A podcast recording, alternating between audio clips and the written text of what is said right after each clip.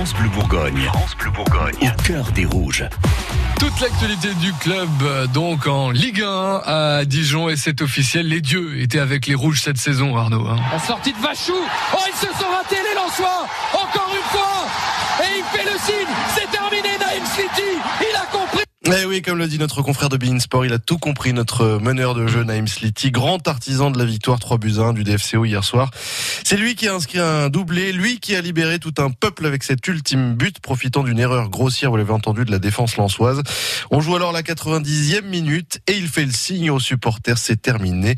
Dijon se maintient officiellement en Ligue 1. Une soirée magique à Gaston Gérard. Et n'en déplaise aux mauvaises langues qui ne veulent pas d'un petit club comme Dijon dans l'élite, il va falloir faire avec nous. Et avec ce public, certes pas toujours au rendez-vous, mais qui hier a profité des moindres minutes pour communier avec les joueurs. Ces images-là, c'est pas tous les jours qu'on les voit, il faut en profiter. Avec ce maintien, on est quand même sur une vraie bonne nouvelle pour le club qui s'inscrit dans la durée au plus haut niveau et qui va pouvoir continuer à former ses jeunes dans les meilleures conditions. Cela dit, comme le souligne très justement Spido avec ses propres mots sur Twitter, il ne faut pas oublier ce qui s'est passé cette saison pour ne pas réitérer les mêmes erreurs la saison prochaine. On dirait du Laurent Vauquier.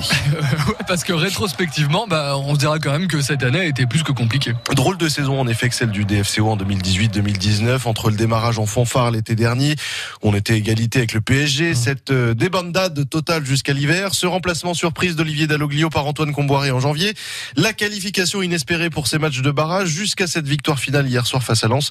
On pourrait écrire un ou deux bouquins sur comment jouer avec les nerfs de ses supporters.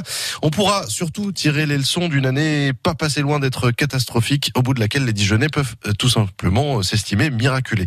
Alors soyons honnêtes aussi, on a été les premiers à critiquer le niveau de jeu affiché depuis huit mois, à critiquer aussi la décision du président Delcourt de licencier Olivier Dalloglio. Soyons les premiers à féliciter Antoine Comboiré Hmm. et son staff qui eux aussi devraient rempiler pour une saison supplémentaire. Suivez au cœur des rouges sur FranceBleu.fr. FranceBleu.fr. La